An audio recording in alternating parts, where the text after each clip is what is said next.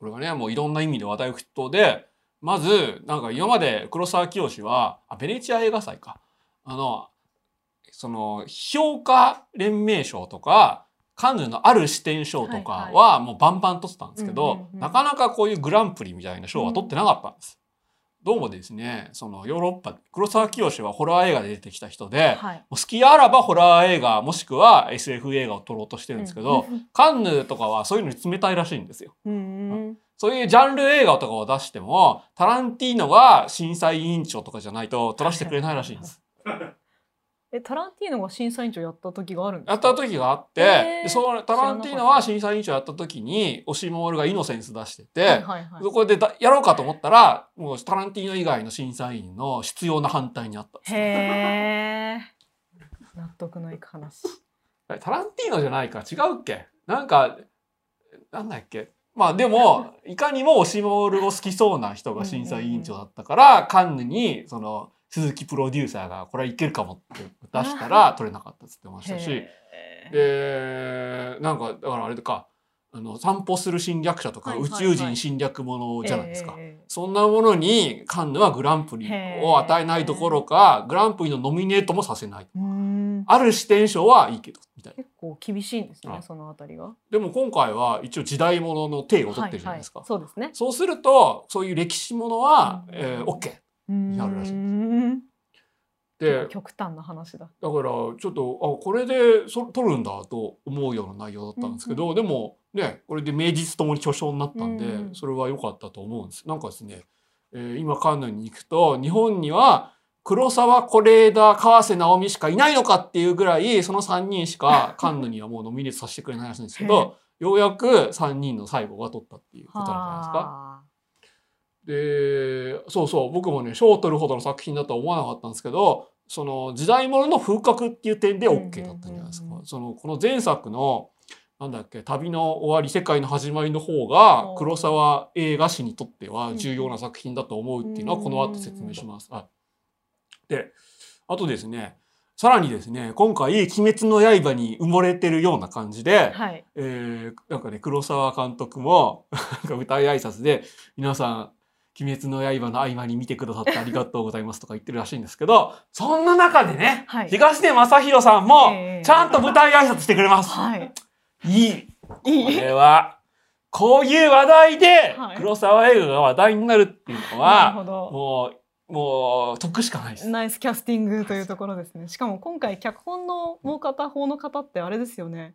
東出さんと唐田さんの映画の？あれかあれか。なんだっけ？なんだっけ？えー、ずっと寝てるやつ？なんだっけ？ずっと寝てるやつかわかんない。な なな泣いても泣いても笑ってもじゃなくて 泣いても。寝ても覚めても。そうそうそうそう。それの方ですよね監督さん。あの黒沢監督は、えー、芸術大学で芸大の、うん、えー、映画専門映画専攻でもその教鞭を取られてて、うんうんうん、でそこの一応教え子らしいんですよ。あそうなん、ね、滝口竜介、はいはい、あ教え子さんなんですね。滝口じゃまあそうとあと、えー、野原忠さんがその教え子で。で、えー、いい脚本ができたんでぜひ黒沢監督に撮ってほしいっつってでやってもらったらしいんですけど、うん、えー、あそれでですねでその結構東出昌大は、はいはい、黒沢映画にちょっと前から出続けてるんですよ。あそうですね、はい、確かに。なんだっけ、えー、クリーピーもまあ出てるし。クリーピーではすぐ殺される役そうですね。で散歩する侵略者では宇宙人に乗っ取られた役で、はいはいはい、でそんな役ばっかなんですよね。うんうんうん、そんな役。あれリアルリアル出たリアル出たから。染谷翔太さんかあそこにいたのは。染谷翔太もなんかこの旅の終わり世界の始まりでとんでもない役やってましたけど、はい、そのいかになんかものすごいその無茶ぶりする監督の役、ディレクターの役やってましたけど東出昌大はモデル出身ですごいこうスタイルいいじゃないですか、うんうん、そして顔もシュッとしてる。そうですね唐戸エリカが唐戸エリカだっけ、唐田ですね。唐田エリカが、もう不倫してしまうぐらいシュッとしてるじゃないですか、えーあんなシュッとしてて、で、全然瞬きもしないと、うんうん、いかにも宇宙人か非人間的な役のように見えるんですよ。なるほど。で、それを黒沢清は、これいいじゃんと思って、うまく当てはめて、で、しかも、すごく、もう、役に立ってるじゃないですか、今回も。この前も。ああ確かあの私がこう黒沢清監督見出したのは旦那さんの影響で、はでも旦那さんが結構よく言うのが黒沢監督の作品に出ると役者さんが上手に見えるってよく言うんですよ。い。そうです なんかそれに当てはまる役者さんだなって気がします。あのーまたなんだっけ？北野武とは違う意味で役者に頼ってない感じが。ありますようんうんうんでちょっとその話はですね結はい構肝になるとこ思うんですけど、あのー役者の特性を生かすのがうまいか、役者にあまり期待してないそうか、ですね。うんえー結構両方の意味があると思うんですがしかしそんなねこう映画のためにうまくキャスティングした多分キャスティングした段階でもう黒沢清にとって多分成功なんですよ。この人キャスティングしたいと思ってキャスティングが叶ったらもう多分黒沢清の中ではほぼ出来上がってるような気もするんですけど。うんうんしかし、そんな東出正宏が、このプロモーションでもね、うまく活躍してくれると。ねすごいですよ、この、もう、ね、もう東スポも日刊スポーツもヒールに徹した東出正宏みたいな、こうね、こう、見出しが見出しで書いて、で、コメント欄には、もうみんなね、もうヤフー、ヤフーニュースのコメント欄とかもすごかったです。あそうですか？でもとか、なんか、えーお前ら映画見てないだろみたいな。なるほどまああ盛り上がっている盛り上がっですね。超盛り上がってました素。晴らしい。黒の沢映画らしからぬ。そう、そうなんですよ。黒沢映画で盛り上がるのは、はい。もうね、サブカル映画おじさんだけかと思ってたら、えーあ、こんな話題でも盛り上がる。これは良かったですね。そしてですね、で、さらに、えっ、と、これか。そう、鬼滅の刃大ヒットの合間に、こう、公開されてて、でも、そんなには埋もれてない。はいはいはよかった、よかっい。うんうん。た。ぜひ皆さんね、鬼滅の刃で映画館に行くのが楽しいと思ったら、2本目は鬼滅の刃もよし、えー違う映画を見るのもよしで、はいいいんじゃないですか。なんスパイの妻って言ってあげてくだまあさいよ。スパイの妻を見るもよしで。はい。ねえ結構トレンドの役者さん使うの好きじゃないですか。そうです結構ね。今回も。そうなんですよ。一やっぱりもう売れてから、うんうん。そのどうもトレンドの役者さんっていうか有名な役者さんを呼ぶと思った以上の芝居をしてくれるのが嬉しいらしくて、ななんだっけ首長リアルはいはいはい。首長流のところから佐藤健呼び出してから、なんかプロデューサーのこう指示に従っあて。売れっ子俳優をどんどんはいはいはいやるようにしましたね。へー。でそれまではその役所広司とか、うんうんうんえー結構お気に入り俳優ばっかりだったんですよ。まあ、今でも役所広司はお気に入りだと思うし、あとなんだっけ麻生麻久生美子さんそうそう。麻生久美子と洞口頼子が多分一時期のミューズだったんですけど、えーそれ以外の役者もなんかガンガン読んだ結果みんな黒沢清のことが好きになる感じになってましたね。素晴らしい。そうなんかちょっと意外なのが明るい未来かなと思って明るい未来、あれじゃないですか。えっ、と小田切切城。城はいはい。結構これが2003にあるんだなっていうのはああふと思いましたね。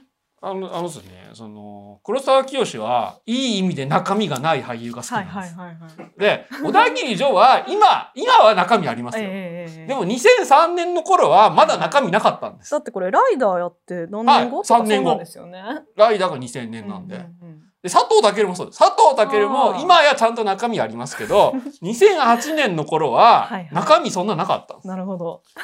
で、いい意味で中身のない俳優をよ呼ぶと、割と黒沢清の言うことに素直に従ってくれてしかもプロモーションでも活躍してくれて、で、別に中身はないけど能力はあるじゃないですか。うんなるほど。で、ちゃんと映画の中で機能してくれると。という、えーでそれはですね、黒沢清の映画のキャラクターはみんな内面がほとんどないんです。はいはい。で、その中でも極端に内面がないやつをキュアみたいに悪役にしたりとかで、今回もそうですよね。その、今回の東出くんも中身、基本的には中身が国家に乗っ取られてる役じゃないですか。はい。で、その中で、えー夫婦が、えー果たして夫の中に私を好きだっていう内面があるのかどうかっっていうのを、まあ、その妻は読み合う、読む。で、夫の方は妻をどうにかして、うまいこと落とし込めないか、読み合うっていう、ちょっと読み合いの話になってるじゃないですか。まあそうですね。でも、それは読み、読む読まなきゃいけないっていうのはもしかして内面がないかもしれないっていううんことでもあるという、なるほど。そういうちょっとホラーじみた映画をホラーっていうジャンルじゃないんだけどホラーじみた映画をずっと作ってるんですよね。うん。で、えーそこがねそうそう高橋一生もほほとんど内面ないですよねあれ。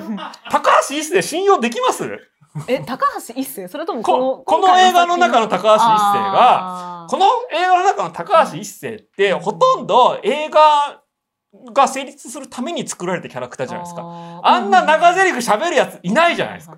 あ、え、なんかね、そこの話、え、え掘り下げて大丈夫ですか？時間あ的に。まあまあ大丈夫です大丈夫です。いやさっきあの見てそのちょっと夫婦で感想戦をした時にあの、まあ、ずっと今までそのミューズっていう書き方をドクターしてますけど、女性にこう神秘性とか神格とかをこう背負わせてきたじゃないですか、はい黒沢さんって。はいでも今回はそれを男性にしたんだなっていうのは結構意外ででもしかも男性に神格とかを背負わせる映画って案外ないよねっていう話をしてたんですよ。なんか女性って美しいものみたいなのはなんかみんな納得できるんですけど男性をなんなんだろうな素敵にそれはですね。みたいなのもあんまり見ない気がした。えーそれいくつか理由があるんですけど、ええええいや女性視点の映画はそういうのありますよ。あえ本当？あ例えば、うんセーラームーンってあの、うんえータキシード仮面は神秘性があるじゃないですか。あそうなんだ、はい。い、やなんかそっか。そこねあんまり私分からなくて。そっか男性にとってはそういうふうに、あのーまあ、今回の青井優なり前田敦子なりが見えているのか。なんかねもうタキシード仮面ってファンタジーなんですよ。はいはいはいだからなんか神様とかそういうのじゃなくてもうなんかキャーかっこいいのだけで。わかりますわかります。えでもこの映画のその、えー高橋一生は、ええそういうちょっとその妻にとってはうんうん基本的に最初はキャーかっこいいみたいなう感じじゃないですか。ん確かに確かに。だから抱きついたりとかするうんじゃないですか。うんというでもそのキャーかっこいいだけじゃなくて、うん本当にその内面っていうのがあるかどうかわかんないけどそれを手に入れたいみたいな話にな,、うんうんうんなってくるじゃないですか途中確から。はいでもう一つはあのキュアご覧になりましたよね。見ました見ました。キュアの間宮はいはい。完全に内面がないからこそね虚無にみんなその引き込まれていくっていう役じゃないですか。うんうんそれが高橋一生まで来るんですよね。つながってるんだ。そうか。はい。ちょっとそこは教えてそこはほしいです。ちょっと、えーそうです。えっとですね、まずちょっと今回ですね、一応4つに分けました。黒沢清とはっていうことで、まあ簡単な履歴を紹介します。でさらにですね、黒沢清を読み解くキーワードとして、黒沢映画にはあの有名な半透明のビニールとか、はいそのいっぱい出うんるうんこう品質するモチーフとか、あの映画史的な観点みたいなのがいっぱいあるんですけど、そこを一応説明します。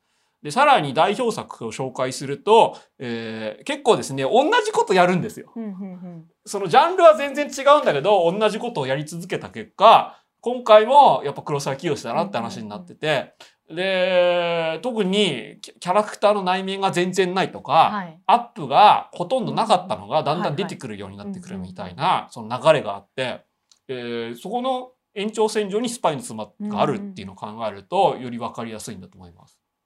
でその上で、まあ、スパイの妻について、えー解説するという感じになってます。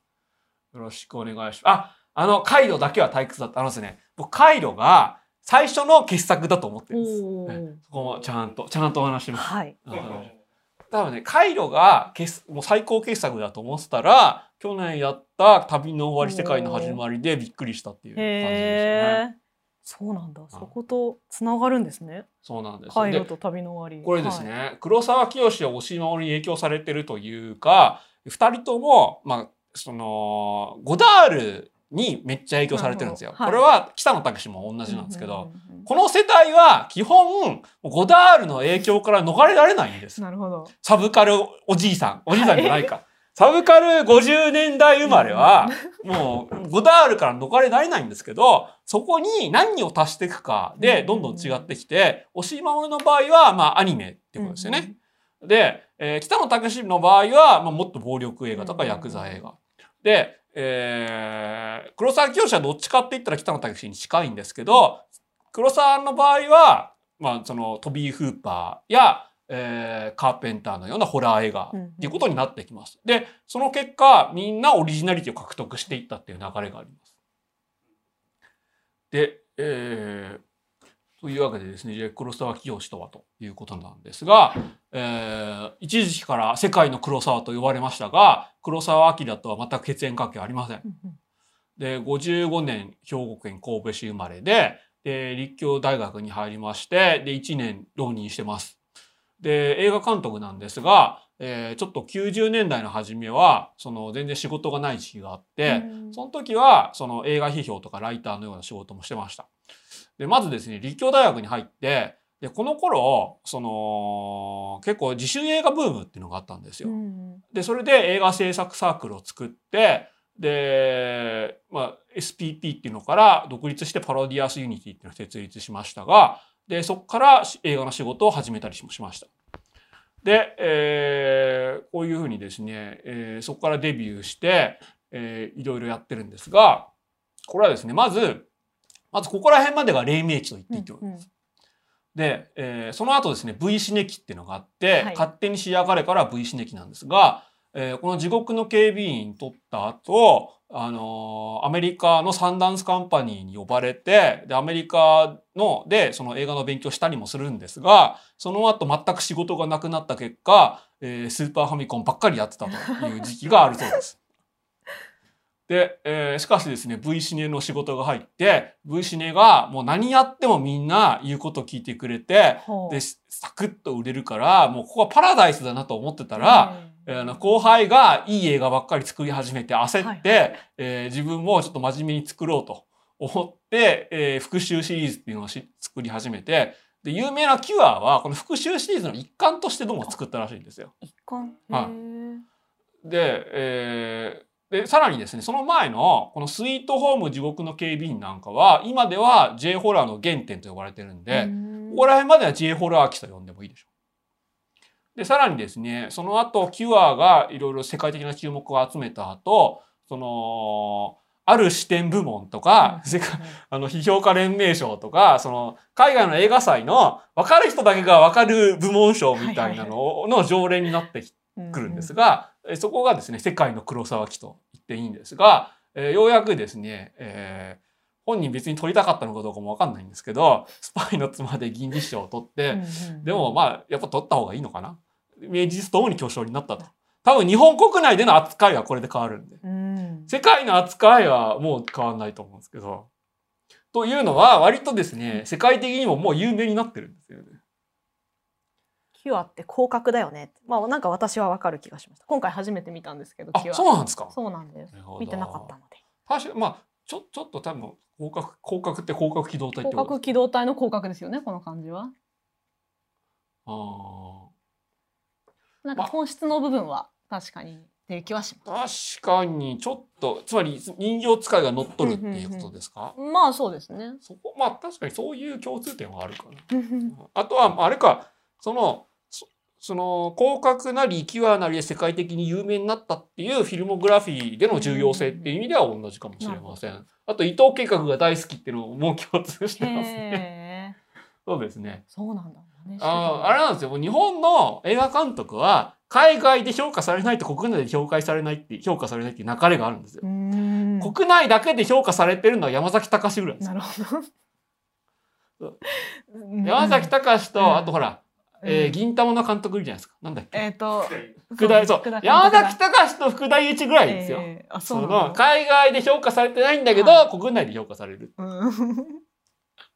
まあ、どうしてもシネコン映画監督になってくるのか。大根仁さんとか好きですけどね、私。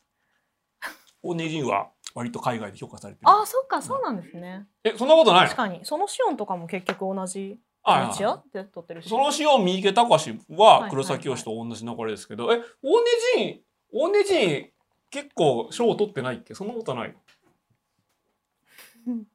あんま賞の記録は知らない、うん、まあそうですよ。その国内だけで重宝される監督は作家性のある監督作品というのはまあその通りです。相前真司はですねえー、っとですねえー、これ黒沢清まあちょっとあれか。後でちょ ちょっと説明します。まあいいや、ちょっと流れがあるんで。まあ80年、ちょっとこれを詳しく説明しますと、80年前後に自主映画ブームってのがあって、このパロディアスユニティっていうところにを、その黒沢清は、えー、設立してここに所属してました。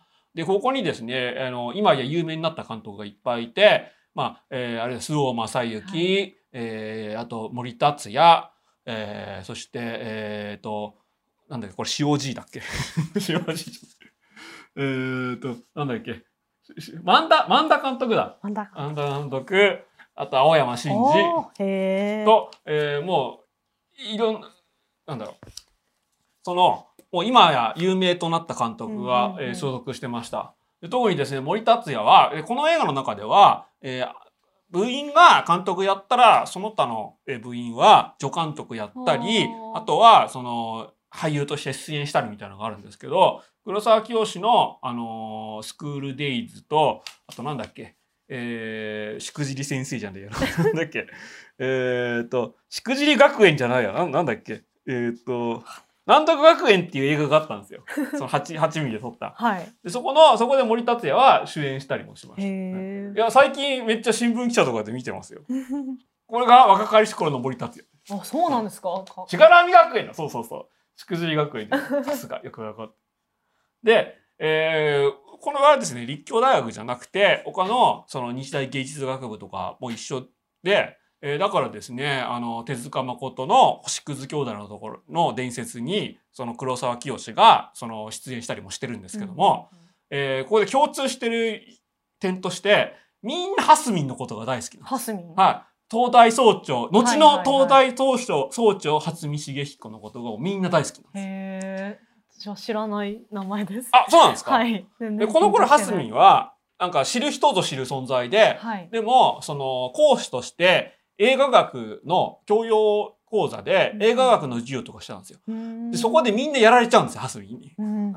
つまり、まあ別にヨーロッパの映画を紹介するかと思いきや、今劇場でかかってるハリウッド映画のことも、もうすごい熱意で紹介して、それはですね、まあゴダールがやっぱりハリウッド映画が好きだからっていうのもあります。基本的にゴダールがこうこうタランティーノ昔のあタランティーノ若いタランティーノみたいなその映画大好き初演青年で、えー、童貞こじらせおじさんなんでもう童貞こじらせハリウッド大作映画大好きなヨーロッパ映画監督がっていうことを説明するとするとつまりゴダールの目からハリウッド映画を説明するみたいな感じになるじゃないですか。そういうそういう迂回した説明に、こうみんなやられちゃうわけですよ。やられちゃう。だからで特にこの時伊丹十三とかは学生ではないのに原チャリに乗って蓮見の講義を聞に聞きに来ててそこでみんなと知り合ったりもしたみたいなところがあります。であとは特に小津です。はい、こここら辺から小津再発見っていうのが始まってだからですね、えー、この時期はみんなゴダールと小津に傾倒してたんです。だから周防正幸の変態家族兄貴の嫁さんはもうずっと小津。これはですね、ロマンポルノで、あの、えー、ロマンポルノは10分に1回セックスシーンがあれば何やってもいいっていう話だったあ、そうなんだ。へえ。そういう決まりなんだ。はい。だからみんなロマンポルノでデビューしてて、で、須藤正幸はデビューするときに、じゃあ、俺は、オズやりますっつって、えー、ずっとローアングル。なるほど。襖。で、赤い夜間。そしてセックス。わかりやすい。というのをやってたんですよね。だから、この時期の監督ロマン・ポルノのそのデビュー作見るともう本当面白いです。でこのそしてですね黒沢監督は、えー、この映画サークルのステを頼って「太陽を盗んだ男」で制作進行したり「セーラー服と機関銃で」えー、助監督をしたりもします。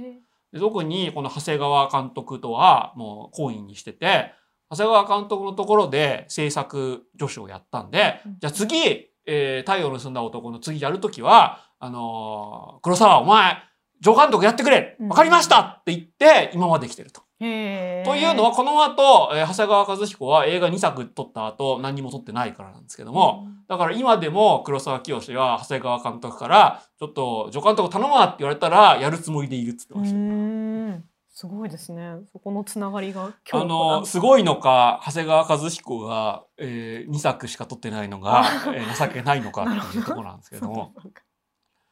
でセーラー服と機関銃が相馬真司であそうでだからですね、えー、昨日内虎の伝統にのっとって太陽を盗んだ男に出てくる、あのー、過激派テロリストの役で、えー、出演をしたりもしてます。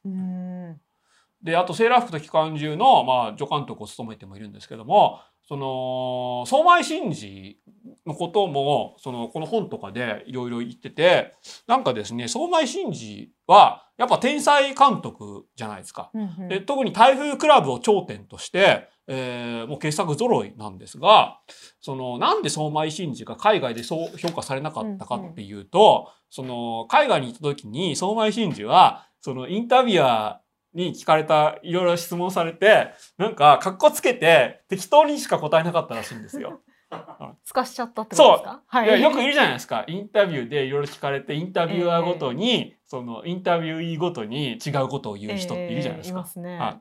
でそれは日本ではさすがみたいな感じになるんだけど、海外では通用しないらしいんですよ。へでその結果相米信者は海外の票がもう異様に低くなってしまっえ。て言われちゃったんだ。そうそうで、えーだから、えー僕はちょっとそのそこをこうはその相米真司さんの その、えー失敗を多山の意思としてインタビューには真面目に答えることにもしするしプロモーションも頑張るとあいうことでアトロクに今出てたんでしょ。なるほど。そうなんですよ。そう、そして、えーえーだからですね、えー例えば神田川インダオ戦争は、えー完全にトビー・フーパーであり、えーこのドロミハ娘は血は騒ぐが、最初これロマンポルノだったんですけど、うんうんえーロマンもポルノもないじゃないかと言われて、えーさ最初はなんだっけ？えー恥ずかしゼミナールかな？へえ、そんなタイトルだった。そう、なんかいかにもロマンポルノみたいなタイトルだったんですけど、えーっと、なんだっけなんだっけ。書いてあった気がする。そうそう、えー恥ずかしゼミナールだよね。なんかね。まあ、えー、そうそう、女子大生恥ずかしゼミナールっていうややつだったんですけども、で基本はゴダールとあとミュージカルで行こうと思思ってたらしいんですが、しかもこれ伊丹十三がね、こう出てますからね、うんね教授役で。でも、ロマンもポルノもないじゃないかと言われて、えー公開がこうお蔵になりそうなのを再編集して、えー劇場公開したということになりました。これでどう道口より子さんあ、う道口より子さんですね。ごめんなさい私もそうです小口だと思いました。道口道口より子さん。はい。道口より子さんあれですよほらあのタンポポのあの役所広司に牡蠣食わせるアマさんの役です。え？まわかんない。あわかんないですか？タンポポを知ら見だから。伊丹十三の伊丹十三にとってのまあミューザ宮本信子ですけどうんももっとエロいエロいエロい版ミューズいやエロい版ミューズなんだろうまあつまり伊丹十三さんにお願いしたら道口より子さんもついてきてくれたんですなるほどなるほど。みたいな感じだと思うんですよ。あホラ口ホラあやっぱホラ口あ、ホラやっぱホラ口か正解なの？ごめんなさい。そっか。じゃあ、そそうです。ホラ口より子さん。はい。まあでも、ホラ口より子さん、この時期から結構有名な人でした。で、そうそう、血が出るやつです。で、えーさらにですね、えーっと、で、で、この神田川稲荷戦争でも森達也さんはだから、ちょっとちょい役で出てるし、えー、須尾正幸さんはちょい役どころか確か助監督もやってるんですけど、この森達也がその今の感じと違いますよね。えー、対太いつなりになってますうよね。でさらにですね、えーそうそうラーメンのやつです。で、えーその後ですね伊丹十三が黒沢君が映画作るっていうのは俺プロデュースするよっつってスイートホームを作って。でこれはですね、えーいろいろその後いろいろあったんですがそれはちょっといろいろ後で喋りますが、はい。えーこれはファミコンにもなってで、えーこの頃黒沢清は仕事がなかったんで ガプコンとガプコンとこうせ制作協力とかアドバイスとかいろいろしたりしててこれが後のバイオハザードの原点になるというすごい、はいすごい有名な話があります。だからバイオハ黒沢清なくしてバイオハザードなしですよ。もう世界の黒沢じゃないですか。そうです。そ世界の黒沢です。なんかあの何ですか？スイートホーム、はファミリーコンピューターにしたらどうなるんですか？あ、だからどういうですね。感じなんですか？もうそノのベルゲームみたいな？はあのバイオハザードって、いはい。そのカカメラカメラがうんうんうん館のいろんなところにあって、あーそれによって見えない部分とかあってるじゃないですか。そこからいきなりそのゾンビとか、うんゾンビ犬とかが出てくるのが怖いと。でスイートホームはその最初のドラクエみたいに二次元なんですけども、うんうんうん。えー黒くなってる部分があってそこからいきなりいろんなものが出てくるみたいな怖さがあったりとかしましたがでそれをつまりその二次元ドットをそのポリゴンでの演出に置き換えたのがバイオハザードだという流れがあります。でそうそう。でこの頃からその間宮っていう、ままま、間宮と吉岡っていうその、えー名字が異様に出てきてそれはオズ映画から引っ張ってきてるんですけど、キュアの、あのー萩原正人も間宮ですよね。そうね。そうそう。だからここも間宮夫人そう確かに出てきます。そうそう。扉の演出がそうそうそう。そうなんですよ。扉の演出が大事だっていうのはトビー・フーパーからなんですけどスイートホームその、えーファミコンゲームでもその扉が開くといきなり何か出てくるとか、うん扉の向こうに何がいるかわからないみたいな恐怖もスイートホームから。うーんで、えーさらに、えーその後ですね仕事ない時期を経てでも V シネやらないかって言われて V シネやったらもう超楽しくという時期が続きます。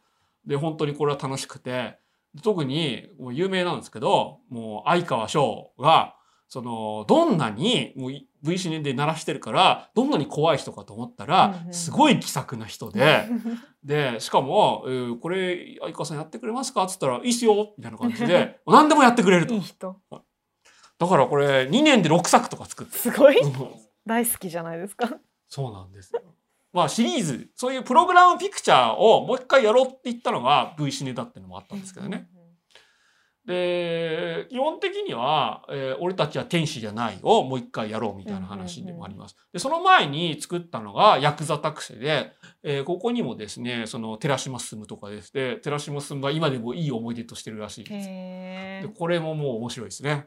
基本はみんなコメディでうんもうパラダイスみたいなところでヤクザとかアウトローが楽しそうに、えー犯罪を犯すという すごく V シネらしい話なんです。でそうそうで今見るとですねあーなんかなんかいい感じだなとか思うんですけど6作目とかになるとそのパラダイスにも終わりが来るみたいなちょっと物悲しい感じもあってで特にこの「勝手に仕上がれ」ってタイトル自体ゴダールから引っ張ってきてるんで。もう黒沢清もやりたい放題なんですよ。V シネにはあるまじきなんかちょっとアートっぽいカットとかも入れたりもするんですけど、まあ、それもまたよし。で、えーただですね黒沢清がちょっとその6作もやってこういうなんかみんないい人みたいなのに飽き飽きしてたっていうのが一つと、飽き飽きしてたんだ。はいあとですねやっぱ6作もやるともう大変らしいんです。そうなんだ。もうやることなくなっちゃうらしい。うん。相川翔大好きだったのに。あと、その後輩の青山真司とかが、青山真司とかもこの V シネパラダイスに入ってくんのかなと思ったら、なんかみんなこう同じことやってたくせに、なんか日常生活に根ざした恐怖とか、あの人生のなんたらかんたらみたいなのをやり始めて、しかもそれが、それって日本国内では評価されないんだけども、海外ではしっかり評価されるんですよ。うん。で、海外でしっかり賞とかを取って、で、なんだよ、みんなずるいよと思って、じゃあ俺ももう真面目にやるかと、えーいうことで、まあ、相川翔をまあ主演にして、うん違う、もっとサスペンスホラーみたいなシリーズをやろうとしたんですよね。うんそれがこの復讐シリーズなんですけども、えーこれはですね、今では名作と呼ばれてて、特に、えーこの復讐2作と、でタイトルが違うんですけど「蛇の道」えーあとあれか雲「雲の瞳」っはいはい。ていう、えーシリーズがあってそれはみんな相川翔主演なんですが、えーそれも「勝手に仕上がれ」と同じシリーズでやろうと。でその一作としてキアを作ったらしいんですよ。これは V シリじゃないんですけど黒沢清の中では同じ真面目にやろうシリーズらしいんですよね。でこれを作ったらあのもうこれがもうみんなの度肝を抜いてしまって、えー海外で超評価された。日本でも僕もこれで黒沢清知りましたよ。うんちょうどこれ90、えー何年か97年か。ねちょうどシニコンが出始めてきた時期でもあった。し、えーちょうどですね、セブンか。セブンがヒットしたんですよね。あで、日本版セブンみたいな売り出され方をしたあ。んですよ。へで、黒沢清としては、もっと最初に、もっと早めに作りたかったらしいんですが、あのー、95年か、榊原事件とかあったじゃないですか。で、これ内容うんう、んがその催眠で、えー、さいまあ、犯罪者が催眠を使って、えー相手を無垢の人に殺人を犯せるっていう、まあ、ストーリーなんですけど、はい表面上は。はい。で最初はですねそんなそんな催眠で 殺人とか やんないじゃないですか。プププーとか言われて、うん。えーそんなのリアリティないじゃないですか。って言われてたのが榊原事件が起こったらちょっとそれはシャレにならないんでやめましょうみたいなな。完全にその世の中の評価がこう変わってしまって作るのが遅れてしまったという話らしいです。そうそう。でこの前に学校の階段とかもやっててそれもですね僕その映画祭で見たんですけど、はい。それもお面白い面白くなかった？面白かった。あ、面白かったんですか？へえ。学校の階段の花子さんとか、はい。その3話ぐらいやってて、なんかですねつまり、えーまあ、ビデオ撮影で、まあ、舞台は学校なんでめっちゃチープなんですが、それを逆手に取ってるんですよね。なんかですねその、えーとにかくトイレからトイレから、まあ、どっかからとんでもないものが現れたと。でそれを学校の地図を広げてそこを黒い塊が移動するみたいな表現してるんですよ。それがどんどんどんどん来ると。やばいみたいなのをやってて、あ、なんか、金があんまり全然かかってないエイリアン2みたいな感じへで、ーちょっと面白かった。すごい。で、あ、そうそう、オウムでマインドコントロールももろに被ってましたね。そうそうそう。そうです。で、虐殺機関がもろ真似っていうか、もう、なんだっけ、た僕、その伊藤計画と一切からしか違わないんで、もうわかるんですけど、90年代に多感な人はもうみんなこの飢餓に影響されてますうーん。飢餓と回路に影響されてて、で、この後、その散歩する侵略者を取るじゃないですか。あれはもともと劇団生き埋めっていうところの、その戯曲が元になってるんですけど、その戯曲書いた人も飢餓に影響されて書いたっつってました。うんすごい幸せな映画家だったんですね。えっとですね、えーこの1年か2年前に、えーリングが大ヒットして、えー J ホラーブームが来てその J ホラーブームに乗っかったっていうのもありますが、もともと地獄の警備員がとスイートホームが J ホラーの誕生だと言われてたんで、えーしかもそそういう人たちとのつながりもちゃんとあったんで一気にここで黒沢清イコールマスター・オブ・ J ホラーみたいな称号がつきます。うんで、そうそう、90年代に春季し過ごした人は、黒沢清、松本人志、はい。えー、あと何かな、エヴァンゲリオン？はい。かな？必修科目があるわけですね。で、えー、TK をバカにするああ、そうなんだ感じで。す。そうそう愛しさと切なさと心強さと黒沢清と、みたはいいなやつ。わかんない私、その時代じゃないし。まあ、皆さんが分かってればいいんじゃないかな。大丈夫かな？あ、小中千秋のことは後で、高橋、高橋宏のことはちょっと省略しましてる、省略してますが、後で小中千秋のことは出てきます。で、えー名実ともに世界の黒沢になりまして、で特に、えーカイロ、東京、その他、岸辺の旅とかは、海外で、まあ、いろんな、えーその、えー費用、ある種伝承みたいなのをガンガン取りました。確かにこのカイロのパッケージ見た時はリングっぽいなとは思いましたね。ええでも売り方はそうだったんうですよ。別にインターネットにそんな興味ないのに、このネットスリーダーとか、こういうね、コピーとか書いてるんですけど、これ見ると、インターネットそんなに関係ねえじゃん。まあそうですね。そう。でそれはこれプロデューサーがちょっと絡めてくださいよ、みたいな。特に95年に Windows95 ブームとかあったんで、ちょっとこれは絡めましょうよ、みたいなこと言われたんですよね。ですが、えーあとですね、でこの後その作ろうと思ってた映画が、まあ、うまく作れないみたいなその第二のスランプっていうか停滞期もあるんですが、うんうんしかしですねやっぱ黒沢清すごいなって思うのは業界内での評価はやっぱすごい高いんですよ。うんだからそのオファーは結構ひっきりなしに来ると思うんですよね。で特にですねちょっとこれもう本当抜け抜けとすごいなって思うのは、はい。あの AKB とかその大ヒットしててでお金もあるから、うんうんそのプロモーションビデオとかミュージックビデオとかプロモーションビデオうんうをんいろんな有名な人に撮らせようみたいな動きがあった時期があるんですよ。まあ今もそうかな。はい。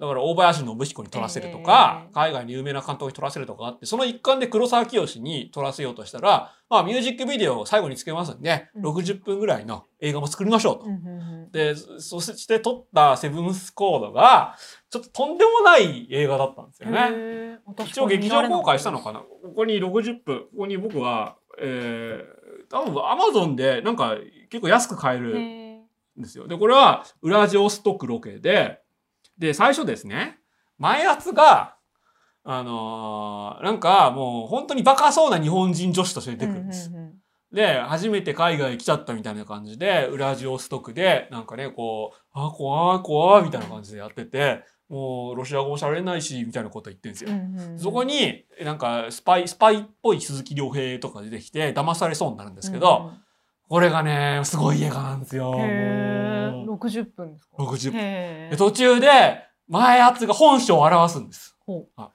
いきなり、総合格闘技の技とか決めるんです。え？全然ちょっと予想だにしないでしょ？展開なんですけどもうびっくりしました。はいもうでちゃんとメイキングもついてるんですけど、はいはいそれはもちろん狙ってやってるんですが、あ、これが黒沢清なんだなと。つまりこういうメジャーになってからも、別にインディーズっていうか自主映画で映画撮ってた頃と、もう頭の中は全く変わってないんですよ。なるほど基本は映画ごっこなんです。うんびっくりしました。で、そうかと思えば、食材とか、あと散歩する侵略者のスピンオフで、そのワウワウのドラマも撮って、で、ワウワウのドラマって結構その地上波よりもお金かけて、ちゃんとソフトとして作ろうみたいなのがあるんですけど、この食材もすごいのは、時々ですね、なんか、まるで油断したかのようにチープな絵が出てくるんですよ。へなんか、え、背景、スタジオそのままじゃんみたいなのが出てきてるんですが、でもそんなのもね、もうもう、もうそんなの全然気にしないんです、え黒沢清は。へで、見てると、やっぱそれも、それでもまあ、ああ、面白いみたいな感じになってるんですよね。うんネットフリーで見られますよね確か見られますなんか入ってるなとは思ったんですけど見てなくてで今回見てきましたが、は超面白い。そうなんですよ。で、さらにですね、えーで、いろいろ、で、このね、黒沢清の映画実っていうのは確か2006年に出て、うん。もうこれですね。はい、でこれはですねもう黒沢清好きの中で、えーもうもうえいいのそんなこと書いてみたいな。まあえーインタビュー本なんでその黒沢清が長時間インタビューに受けて言ってるんですけど伊丹十三といろいろあったこととかを自分で語ってるんですがえそんなの言っていいのかみたいなのをもうガンガン書いて。そう。あプロレスラーが出す本みたいなことしてるんだ。そうです。あのあれですよ。えー、形成。ええすいませんすいません。みたいな。失礼いたしましいやその通りです。た自分の領域に持ってこまあ、それはね伊丹十三が、えー亡くなってから、うん。まあ、10年ぐらい経ったから書けたっていうのもある、はいはいけたっていうか言えたっていうのもあるのかもしれませんけど。であとはその1905とか結構ポシャった企画がいっぱいあるんですよね。で特にこれはその中国と共同制作しようとしてたら、ちょうどこの時期に石原慎太郎が尖閣諸島問題をもう自ら火つけちゃってでその結果あの制作会社がこう倒産して作れなくなったっていう映画で。でもともと大々的に制作発表もしてたし松田翔とか前田敦子とかはその中国語の勉強とかもし始めてたらしいんですよ。でもうちょっとこれはもったいないし、えーですかと思えば、えー東京芸大のそのうん。教授になって、で教え子のけ教え子が脚本を書いてくれた結果映画も、まあ、今回「スパイナス」まで監督できたという、えそういうような縁にも恵まれてる監督でもある。で一方でちょこの10年ぐらい前から映画映画美学校っていう渋谷にある映画専門学校の講師もしてて、はいでそこはですね、えー黒沢清の授業が受けれるのかと思って行ったら、はい。えー黒沢清の授業は1年に1回だけっていう。特別講師システムだったんですね。そうそう。特別あさすが声優界でおなじみの。おなじみなん声優界でおなじみの特別講師システム、えーそんなこと言わないでください。その通り。大事なんです。そういう名前が なんかね、面白かった。映画美学校の、その OB、OG が、やっぱりその有名な監督になってる人もいっぱいいるんですけど、えーそのなんかブログ記事とか読んだら、あ、ここで黒沢清さんの、その、えー授業が受けれるんですねって、ロシアからわざわざやってきた人がいて、でも1年に1回しかないって言うから、その 映画美学校の学生がに怒鳴り込んでいったっていうのが、なるほどすごい面白かったです。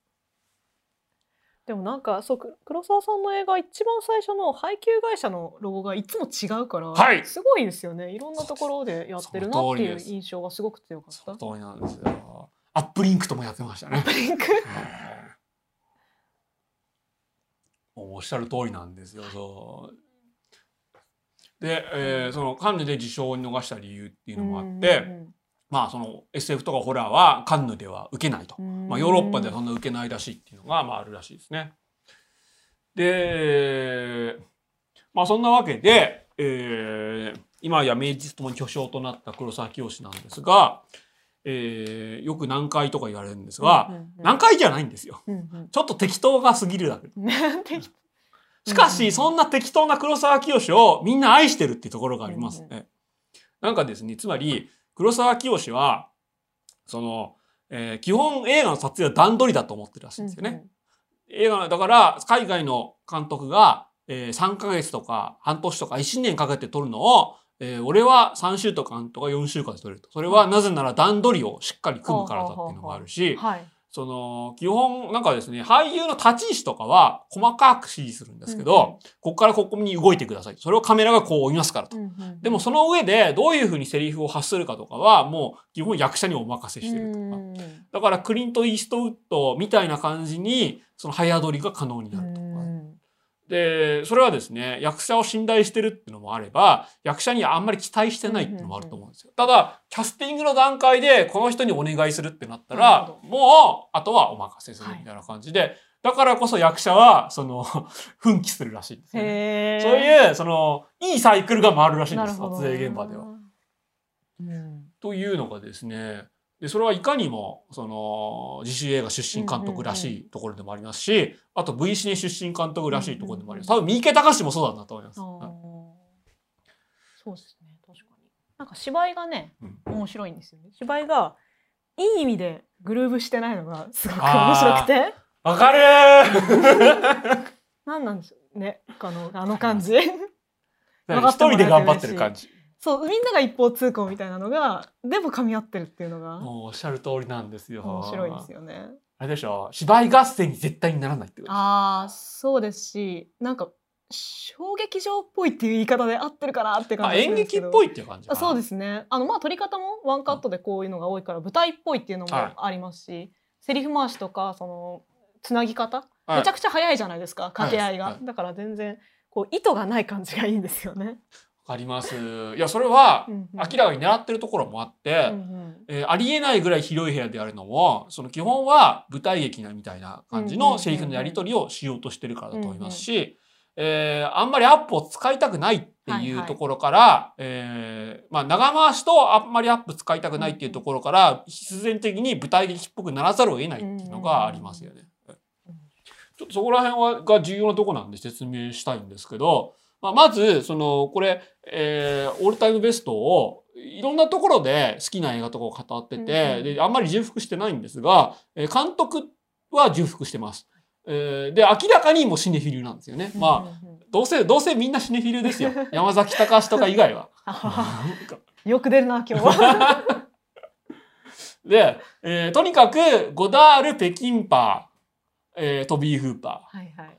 で、えーアンゲロプロスとかは、やっぱりワンカットがすごい、えーワンカットに影響されてると。うんうんうんで、えーちょっと新しめの映画としてポンジュノも入れとこうとか、うんクローネンバーグの一人用バイオレンスを入れとこうみたいなのもあります。これ2009なんですね。そうです、そうです。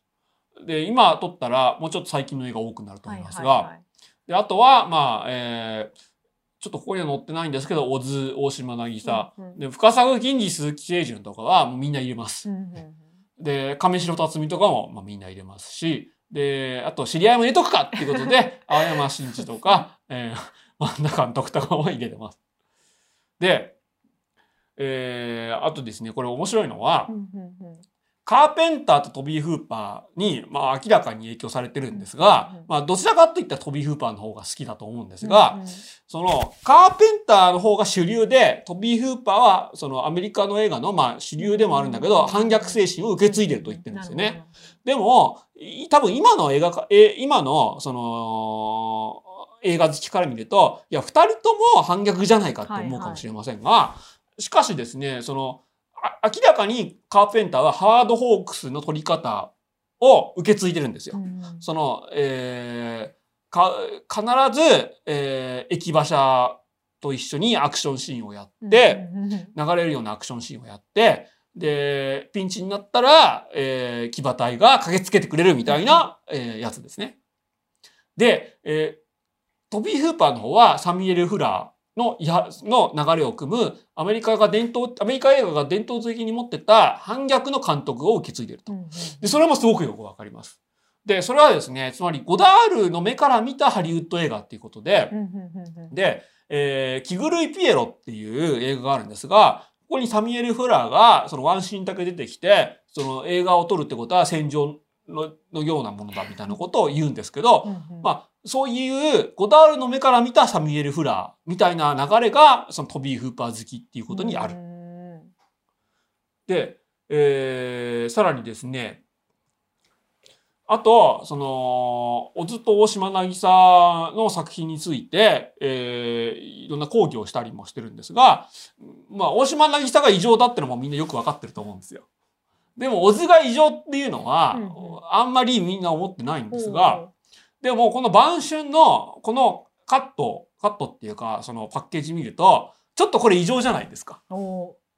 基本的にこれは、はい、そのえまあその娘一人娘がそのお嫁に行く寂しさっていうのを描いてるんですけど、うん、このカットだけこのパッケージだけ見ると、うんうん、まるでおじさんが、まあ、初老の親父が若い娘とベッドインしてるかのようじそうですね、はい、そういうふうに見えました。そうですよね。でも本当は、はい、まあ、この映画の話の中から言うとその、えー、まあ一人娘が嫁に行く寂しさをって歌ってるんですけどもでも、うんうんうん、でも別にこの二人その血が繋がってるわけじゃないじゃないですか。本当は。いやいやいやいや役者として。ああそういうことか、はい、はいはい。はい。でそういうで明らかに小津監督は、えー、この主演女優なんだっけ？なんだっけ？あの有名な あれですよ。はい、あのまあ付き合ってたわけじゃないですか。ななんだろう。原節子、はい、原節子と付き合ってたわけじゃないですか。まあ、てか、まあ、エロい感情を抱いてたわけじゃないですか。あなるほど。で、その意識が、えー、この、なんだっけ、なんだっけ、この、えー、ご隠居様じゃねえや。ご隠居様。えこのご隠居様は、まあ、寅さんの役回りですよ。まあまあまあ、まあ、その、の、に、その、まあ、この、えー、お父さん役の視点で原節子を描くとなれば、うんうん、そういうエロさがどうしても出てき出てきて、リュウチシュです。という、えーまあ、つまりそういうメタ的な視点がどうしても張り込んでしまう。うで、えー、あとですね「風の中の面取り」っていう映画がありましてえー、これは小津が戦前に撮った映画なんですが、戦前だったかな？まあそのこれはですね前田敦子にめったに似てると呼ばれてる田中絹代が主演なんですけども、はいはい、その旦那が戦争に行った結果、えー、田中絹代がちょっと一回だけ体を売らなきゃいけないみたいな話なんですね。ちょっとひどい話なんですが、その中で一回田中絹代が階段から落ちていく場面があって。まあもうフォンジロでもおなじみ階段落ちのシーンなんですが、はい、それをその旦那がなんか別に助けるでも何でもなく見つめてるみたいなシーンがあってでそれは戦場から帰ってきた旦那がでも実は有利なんじゃないかみたいなこう見方もできるみたいなことを言っててちょっとその、えー、オズの中の異常さみたいなのが現れた映画ではないかと言ってます。で日本春歌校はちょっとミュージカルっぽい、えー、日本春夏校か。春夏校はちょっとミュージカルっぽい映画でもあるんですけどもちょっとこれアフレコ撮影とも相まってもう完全に異常な映画になってます。で有名なのは、えー、エヴァのその春？春？夏エヴァかな？そのエヴァの、えー、エアー真心君にの最後でシンジ君が首絞めるシーンがあるじゃないですか。はいはい、あれはこの日本春夏校の、えー、オマージュなのではないかと言われていますね。で、えー、まあ、大島渚の映画は全部異常って、まあ、その通りなんですが、えー、でそういう日本映画の異常さみたいなのを、まあ、受け継いでる監督でもあります。で、あとですね、その、で特に品質するのは、半透明のビニールとか、まあ、風呂場の半透明のすりガラスの向こうに何かやばいものがいるみたいなのが、もう、もう何度も何度も出てきます。ね、はいこれは黒沢清が発明したのかどうかは、うん、発明したと言ってもいいのかな、うん、もうもうちょっと定番の演出になってますよね。でさらにですね、まあ、これは多分その悪魔の生贄とか、えー、サイコみたいな鉄の扉の向こうに何かやばいものがあるもしくはいるみたいなのを、えー、引き継いでいるわけです。で、これはですね、えークリーピーとか、うんあと今回も、その、あの会社の倉庫っていうシーンで出てきましたね。はい。えーあれ、明らかに別撮りじゃないですか。確かに。明らかに別撮りなんですけど、映画を見てる間、それは不自然とは思わないし、うんうんうんえーあの扉を開けた結果、何かやばいことが行われるだろうと。いうシーンにもなります。で、それはですね、えードイツ表現主義っていうのがあって、でそれはその、1920年とか30年ぐらいの時に、そのドイツの映画産業っていうのがめっちゃ流行って、で、えーそれはですね、あんまりそのセットをできるだけ簡素にしたけしてしてするんだけども、そのライティングとかで、うんうん。その、えー映画の情報、まあ、その絵の情報っていうのはすごく豊かにした結果、えーライティングもしくはカット割りで、その心理状況とかも表すような映画っていうのが流行ったんですよね。で、その代表作がカリガリ博士なんですけども、えー地下室には何かやばいものがあるし、はいえー地下室にはその研究、なんか秘密の研究室みたいなのがあって、うんそこで何かよからぬことが行われてるみたいな、えーものを、まあ、引き継いでいます。うん。そういう映画史的なものを、えーめっちゃ引き継いでいる監督でもあります。だから、えーそういう映画史的な教養がないと、ちょっと、えーいきなり、いきなり半透明のが出てくると、みんなよくわからない。はいただ、怖いっていうのはなんとなくわかるんですが、うんえーそういう、えーその流れっていうのが、えー意識して引き継いでいる監督でもあります。なんかですね、えーちょっと面白かったのが、黒沢清がその俳優をキャスティングする時のその条件として、はい。えー挙げてるのが、えー大事なものとしてなんだっけ、うん7割はそういう映画史的な教養だってのを挙げてるんですよ。で3割は演技力だと。なるほどえっ。と、でも多分山崎隆は山崎隆は例にあげるな10割演技力だと思うんですよね。えーうん映画史的な教養別にいらないですよって思ってると思うんですよ。どう答えりゃいいんだよ。福田雄一は、はいあの多分あの売れてるかどうかで判断すると思う。そこら辺がもう圧倒的に違うところですよね。なるほど。なるほどなのか何なのか。だいやつまり、はい映画史的な教養はうんうん別に役者を道具だと考えればうんうん普通いらないじゃないですか。まあそうですね。はい、でまあもちろん黒沢清は役者を道具だと考えてはいるんですけど、うんうんうんうんその撮影現場では全部自分で指示するっていうのは物理的に無理じゃないですか。うんまあね。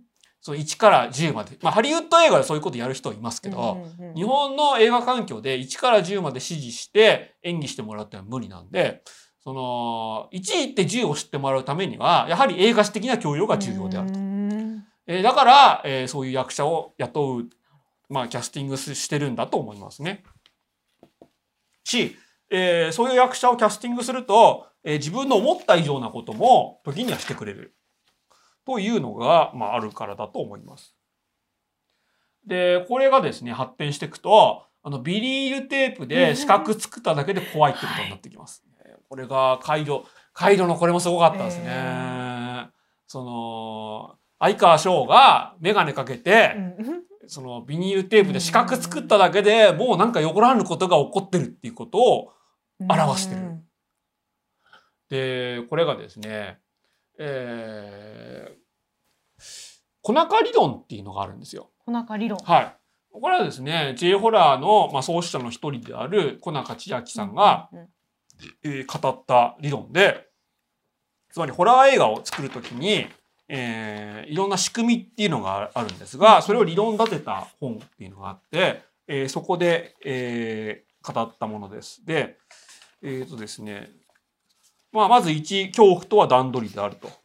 でこれはですねその人が恐怖を抱くまでにはいきなり怖いものが出てきてもダメで、えーそこに至るまでのその間とかあとは伏線とかがまあ重要になってくる。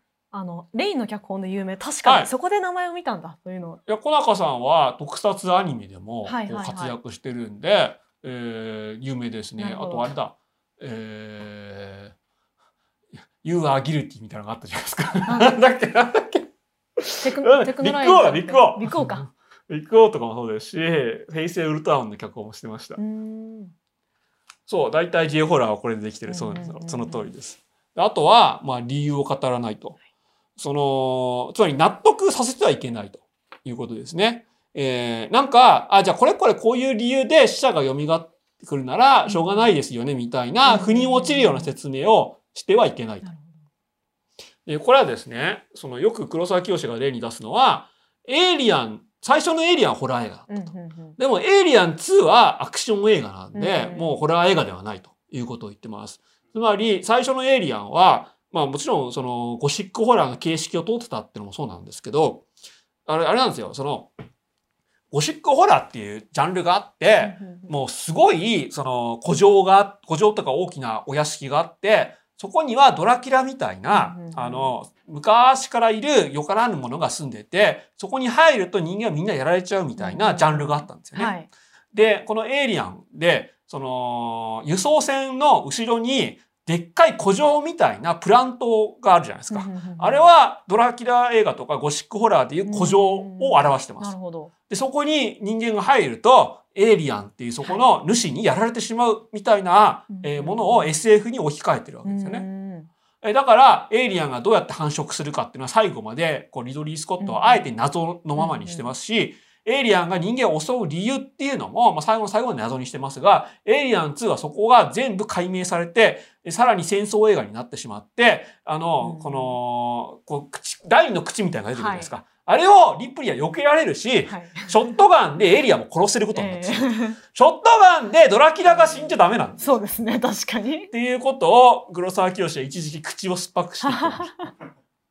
でも、でも、俺みたいなオタクから見るとそこが面白いんですけどね。あ、そうなんですね。そういうジャンルの転倒っていうのが面白いじゃないですか。はいはい、まあそうですね、確かに。やっぱり、エイリアンをグーで殴って殺せるみたいな映画が ちょっと面白いじゃないですか。それはインディペンデンスデーなんですけど。まあ、でもやっぱり黒沢清は、その、もう昔からホラー映画のジャンルの人なんで、そこは許せないんですが、でもオタクから見るとそういうジャンルの転倒みたいなのがちょっと面白くなるで、えー、あとはですね、恐怖する人間の姿が恐怖を生み出すと。でつまり、登場人物が恐怖する瞬間でを観客が見ると、恐怖が感染するというのをうまく使いというのがあります。それはですね、スクリームクイーンみたいに叫んでもいいし、本当の恐怖みたいなのを見た結果、えー、声にならない声を上げるみたいなのでもいいと。というのは、その、悲鳴を上げるみたいなのを連続させると、どうしても作り物感が出てしまうんで、えー、作り物だっていうのがわからないようにして、えー、怖がらせるシーン、まあそのキャラクター、映画の中のキャラクターを怖がらせるシーンを出すと観客も怖がると、えいう感じがあります。えー、竹内優子が重宝されてたのは、それが理由。そして、えー、で、えー、だからですね、こういう、その、なんか、半透明の向こうに何かやばいものがいるとか、鉄の扉の向こうに何かやばいものがあるっていうのは、こういう細か理論にのっとってるわけなんですが、えー、一方でですね、えー、黒沢清は、その映画は世界を描くための技術であるっていうのを、えー、この21世紀の映画を語るっていうので言ってます。で、えー、これが本当に面白くて、えー、俺間違えて2冊も買ったりしたんですけど あのですね、その、でつまりですねカメラっていうのは世界を切り取る道具じゃないですか。はい、でも、えー、見てる観客にとってはそのフレームで切り取られた、えー、画面の周りに世界っていうのが絶対あるっていうことを想像しながら見てるわけですよね。えー、で、えー、そういうのをうまく使うのが、まあ、やはり映画の、えー、一番のこう魅力になるしそのそれはですねあと、そのカメラっていうのは、たとえ CG でできてても、かつてそこに、この世界にそれが存在したっていうことを映し取ってる記録であると。そうですね。で、それは CG が CG ってバレない限りは観客にとってはそう思えると。はい、で、つまりそれはですね、その、それはまあむき出しの本物じゃなくて、本物っぽいものでもいいんですが、えー、それはですね、つまり、その、監督とかカメラマンが、まあちょっとこの世界が片下に存在するんで、カメラで撮ろうとして、えそれを収めても、観客はそれをそのまま受け取るとは限らない。で、が、しかしうまくやれば、そのフレームの外にちゃんと他の世界があるっていうのも想像できると。でそれが半透明のそのビニールであり、あの、鉄の扉でもある。はいという、そういう鉄の扉とか半透明のビニールを置くと、フレームの外側にも世界が広がってるのを想像させることができるし、それがまあ恐怖だったり、まあ世界の仕組みっていうのを伝えるえーやり方にもなると。で、あとはまあ音とか光とかも、それはもちろんこう使えるわけですよね。その半透明の向こうで、なんか、えー叩く音が聞こえるみたいなのが、やられると、やっぱ怖いじゃないですか。というのがまあ一つあると。あ向こう側想像させるので言うとあれも一緒ですか？車のこういう絵とかあそうです。それはですね、後で説明します。あはいの、不自然な車のやつ。めちゃめちゃよくありますよね、は後でちゃんと説明します。はい今回も、チンチン電車であ出てきましたね。で、えっとですね、で、あと、えーこの、まあ、21世紀の映画を語るっていうえー題名なんですけど、21世紀の映画に共通するものは、まあ、映画の外側ではないかと。うんうんで、それはですね、その昔からやってきたんですが、その、えー昔から名監督っていうのはやってたんですが、その、つまり、フレーム外の現実を遮断したところに成立する虚構っていうのが映画なんですが、えーしかし、その映画は、フレーム、その、まあ、このね、えっ、と、世界理論みたいなのを考えると、フレームの外側にあるものに映画は常に影響を受けてるということにもなると。えー例えばこのグエムルっていう映画は、えー川にこの怪獣みたいなのが住んでるじゃないですか。で、えー川に住んでるんですけど、周りの川の外側にある、そのソウルの都市からの影響を受けた結果、えーここに怪物はいるしう、んさらに、えーこの少女はそこに囚われていると。うんで、それを助けられないでもいると。でさらにその外側にアメリカ米軍っていうのがいてう、んそれはアメリカとソウルの口から関係っていうのを表してて、で、カメラは、この亀川に行る、その少女と怪獣しか撮ってないんだけど、常にその外側のソウルのという都市やアメリカ米軍っていうのに影響されてるっていう構造を一回作ってしまえば、それが21世紀の映画になるということを言ってるんですよ。で、それは、あの、この頃、パラサイトは出てなかったんですけど、パラサイトまで一緒ですよね。そうですね。だからポンジュノは名監督だと思うし、なるほど。21世紀の映画監督だと思うんですけど、で、だからですね、カメラは境界線上に置いて、で、物語や世界全体に関わるようなものにすれば、えーそこで右往左往することは何回でも関連的でもなく、必ず多くの人の日常感覚に出だしたものになるだろうと言ってます。で、それはですね、青山真治とかがはい。日常や生活感覚に根ざした映画を撮って、うんやべえと思ったからですよ。ああなるほどな。そこで気づきが。はい。いやでもすごい。で、それはもう昔からある映画の手法でうん、つまり、えーそのコップの中の戦争みたいなのがあるじゃないですか。うんうんうんそういう、その一箇所の戦争とか、家庭の一風景しか撮ってないんですけうんど、それが世界全体を表してるみたいなのは、昔からある映画の手法なんですけど、このことに自覚的な映画が21世紀の映画じゃないかと言ってます。。うんうんうんでえー、がいや山崎隆もね高し高し言うから高しコメントがこれはですね、山崎隆はは、い最近はそういうのやろうとしてるんですよ。あそうなんあー歩き目歩き、そうそうねそう。確かに。よかよかった歩き水見ましみた。見ましたよ。あれはやろうとしてたじゃん。やろうとしてたけど私はまだ認めないね。副題一はやろうとしてないじゃないですか。うんそうそれはそうかもしれない。そうなんです。で、えー、はい。そしてですね、あと映画とテレビは何が違うのかっていうのがありまして、えー、これが割と感動的な一節があって、つまり映画はですね、その映画館みたいな場所で不特定多数の人と一緒に見るっていうのがテレビと違うところだと。うんうんうんで、周りは笑ってないのに自分だけ笑うっていうのは、まあ、それは、えー世界からの孤立を意味すると。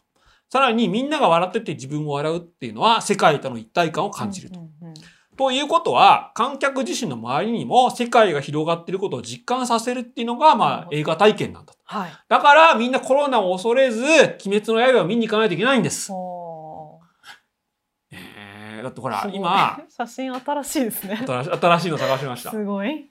今あれじゃないですか。ほらディズニーがそのもう映画館で公開することを前提にせずに映画制作するとか言ってるじゃないですか。本当ですよ。もうムーランが不遇すぎてかわいそうだよ、ねえまあ、ムーランも面白い映画かとかわかんないですけどでもブラックウィドウとかもはいはい。こう映画館で公開しないとかなったらすごく悲しいのはつまり映画館でやっぱ見てうん。周りの人の反応と自分の反応っていうのが違そうでうイコール自分の周りにも世界が広がってる世界の中であなたは一体何者なのかという問いかけをせざるを得ないっていうのが多分映画を見るこの一つの理由だからっていうことじゃないですか。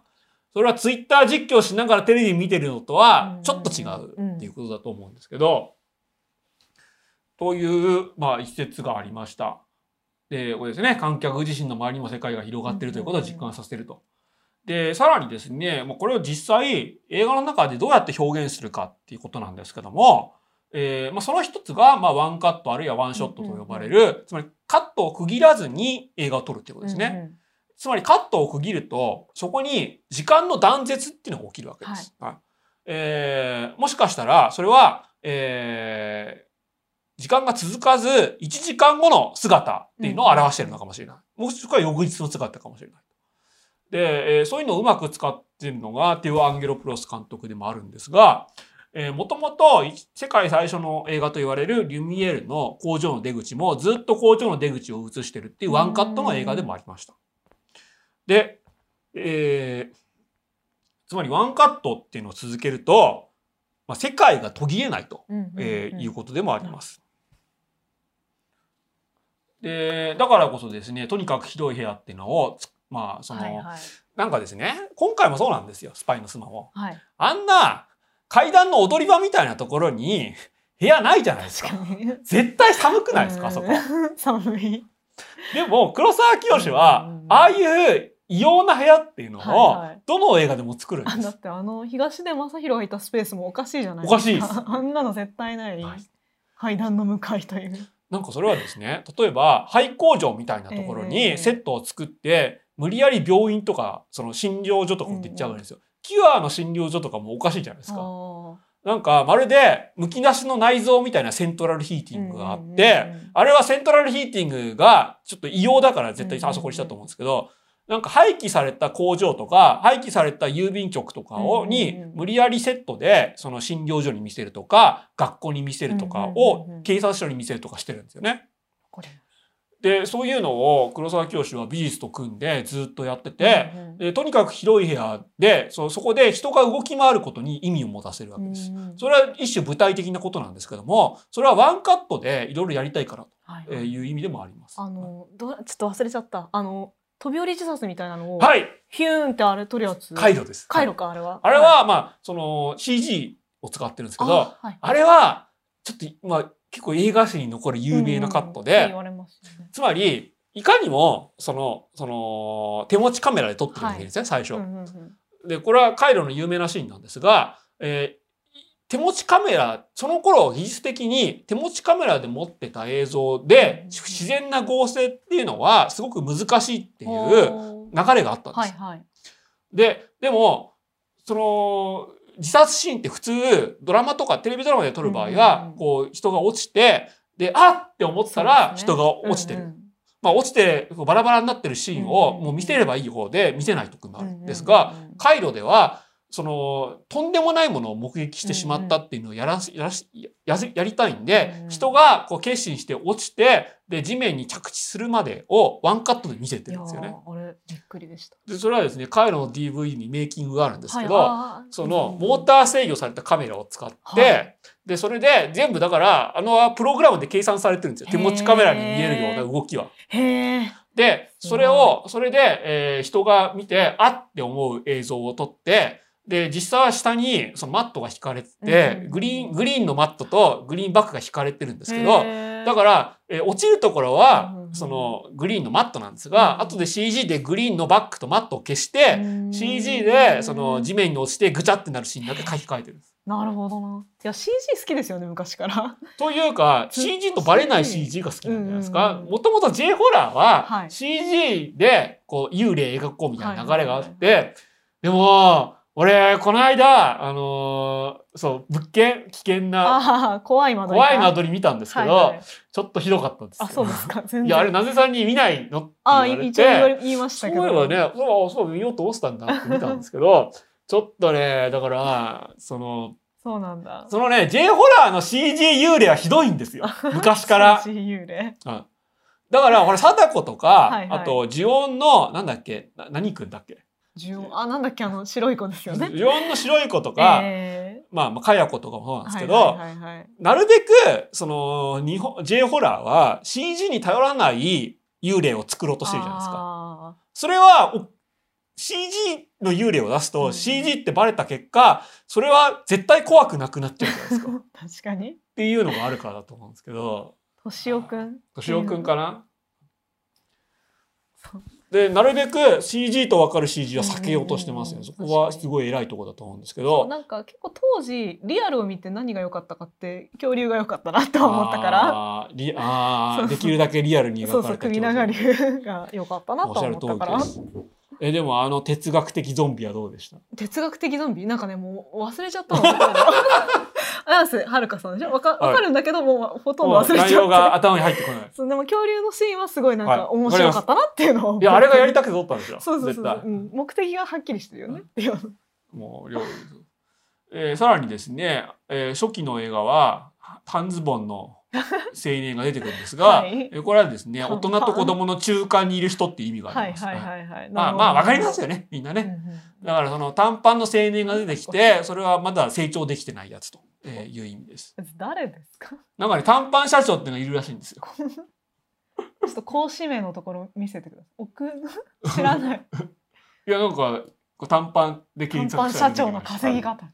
そりゃ教えてほしい であとはさっきそのあじさんも言ってたそのちょっと異様うんなうん。その乗り物っていうことで、はい。昔からこのスクリーンプロセスっていうその撮り方があるんですよね。つまり乗り物に乗った、えー場面っていうのを撮るときに、えー昔の光量そその光量に限界があるカメラで撮るのは難しかったんで、こういうふうに後ろにスクリーンを置いてで、えースタジオで撮るってやり方があったんです。そうするとですねその役者は安心して演技に集中できると。はい。はい。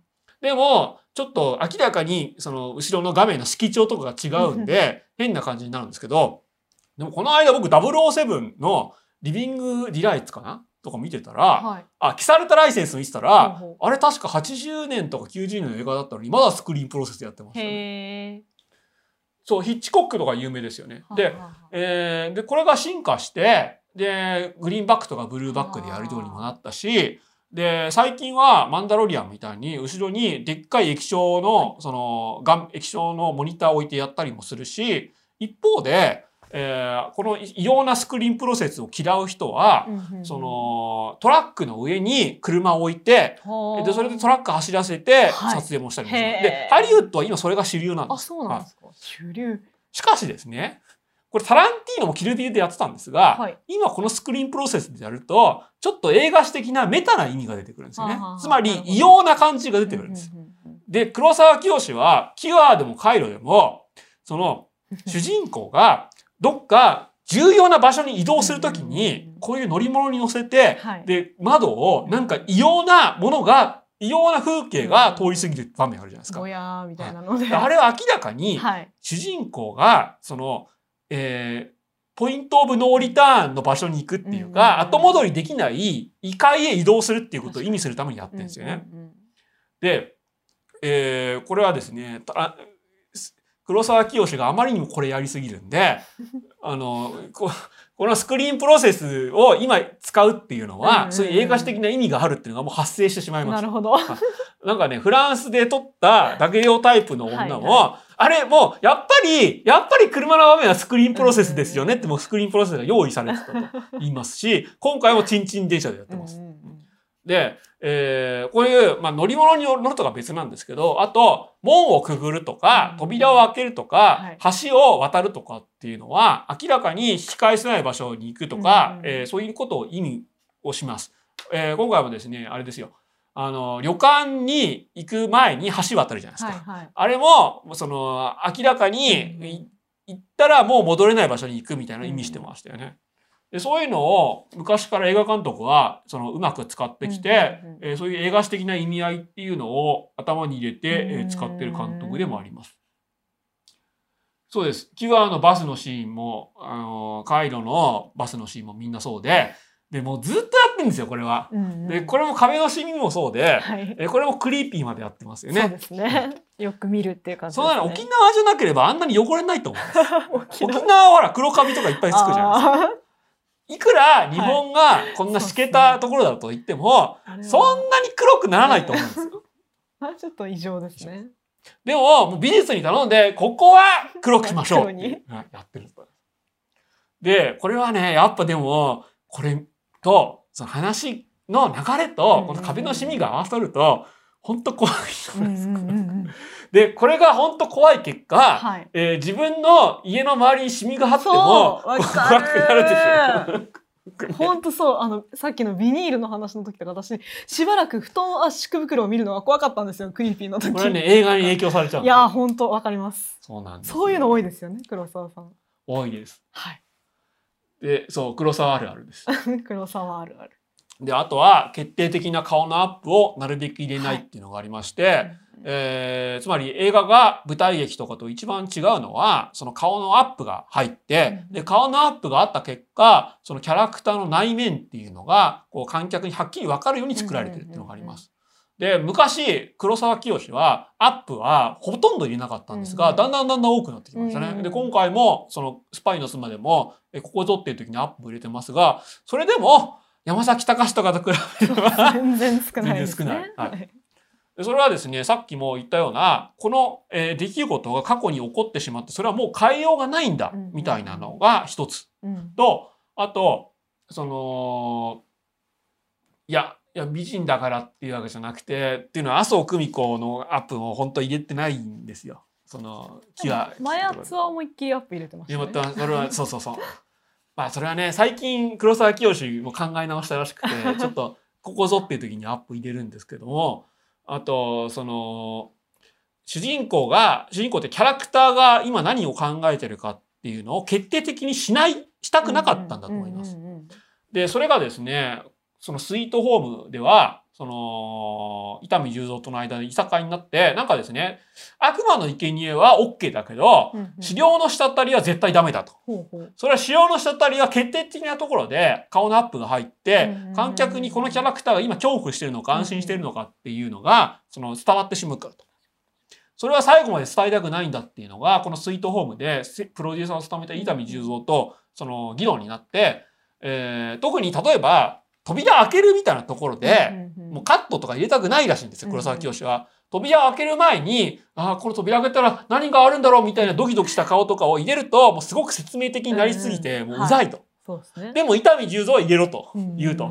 そこでいさかいになったと言ってます。で、さらにですね、えー結局このスイートホームはですね、伊丹十三が黒沢清に無断で VHS ソフト化して、その結果、えー黒沢清は伊丹プロを訴えて、泥沼の訴訟劇に発展しました。でその結果、えー伊丹十三が死ぬまで黒沢清は和解できなかったんですけど、でこの本ですごいのはですねなんだっけ？あいや大丈夫です。一応ここに書いたな。なんかどんどんど黒その伊丹十三はですね一時期日本映画がまあ80年代90年代で日本映画が全然パッとしない時に邦画界をその一人で背負って立つようなヒット作を作ってたんですよね。特に「マルサの女」とかはは貧乏の女とかは、いやもう今のそうですね「鬼滅の刃」と一緒ですよ。まあまあまあ。だって私幼稚園スーパーの女とかもそうですよね、女シリーズ。そうそうそう。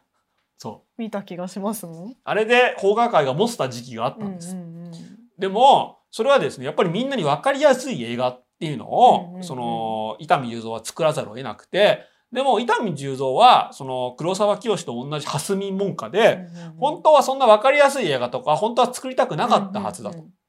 でだからこそその伊丹十三と黒沢清はその対立したんじゃないかっていうのもあったし、で黒沢清はですねなんかその定期的に裁判で伊丹十三と会うと伊丹十三の顔がどんどんどんどん歪んできて全然幸せそうに見えなかったみたいなことをこの本では書いてるんですよね。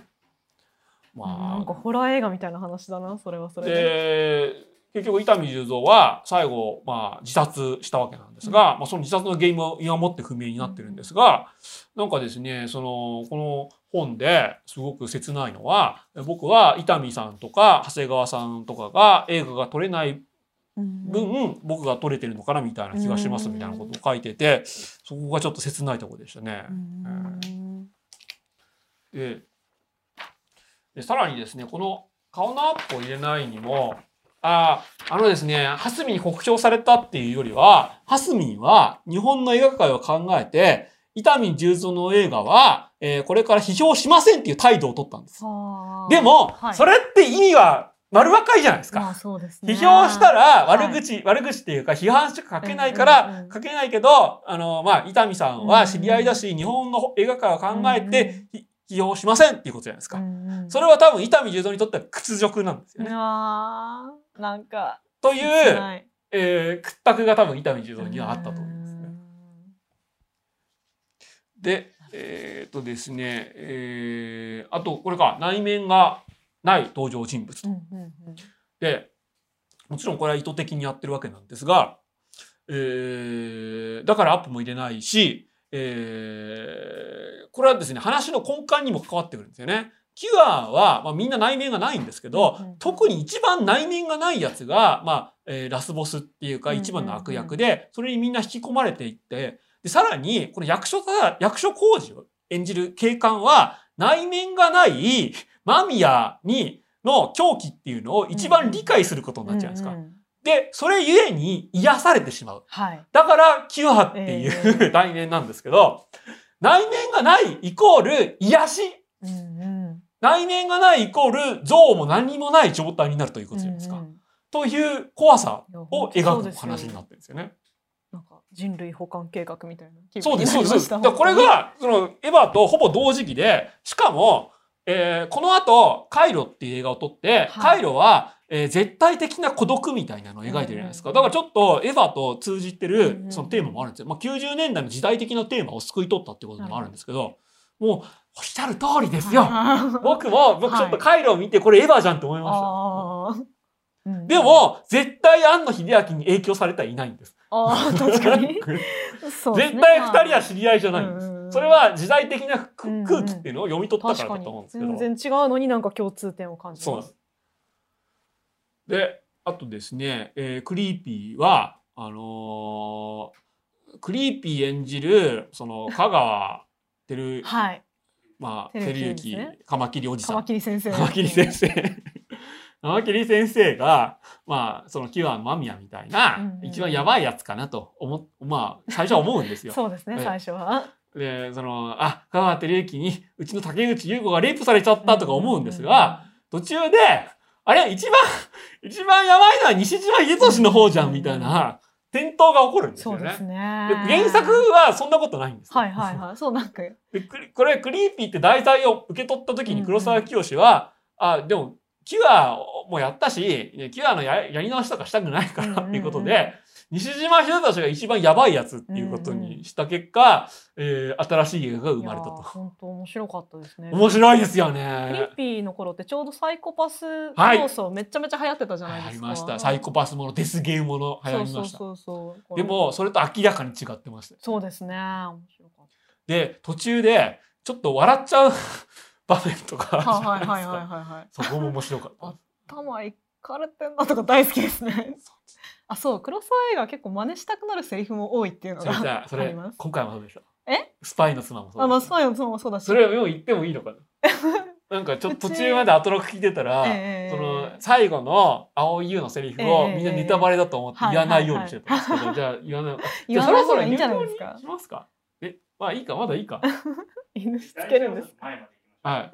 そう。えー、犬しつけるんですようちあれです。唐揚げが小さいですって唐揚げの時毎回言われます。とか。なんかちょっと言いたくなるんですよね。なんでしょう。はいえーオウム返し。そうそうそう。でも僕も、なんかちょっとめんどくさい上司とか話すときはそういう。えー、え？この書類書くんですか？言います。西野。いやいいキャラ。あなんか可愛いんですよね。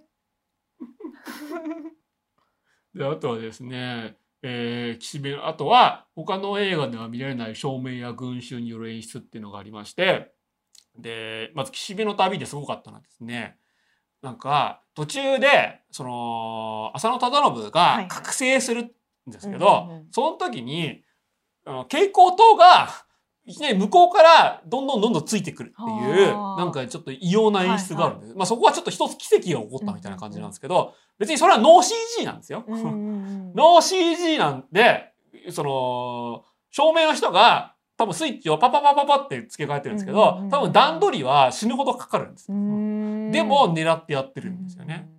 であとはそのほらあのなんかその切り抜きが趣味のおじいちゃんいたじゃないですかあね。はい。あの切り抜きが趣味で花のなんかそのチラシとかを切り抜いて貼ってるんですけど、あれが 一気にその白黒になるっていうシーンがあってそれで生命が終わったってことを表してるんですけど、そんなのないじゃないですか。まあいきまあなりカラーのはい。そのチラシが翌日白黒になるとかないじゃないですまあか。でもこの映画見てるとそれは納得できあ。るんですよ。つまりそのおじいちゃんの生命が終わってしまったっていうのを花のそのち切り抜きが白黒になる。ちょっと、ちょっとあ、そんな演出した人も今までいないんです。あれはであの深津絵里のびっくりもすごい良かったと思う。あれが効いてるからなんか納得できる気がします。そうなんです。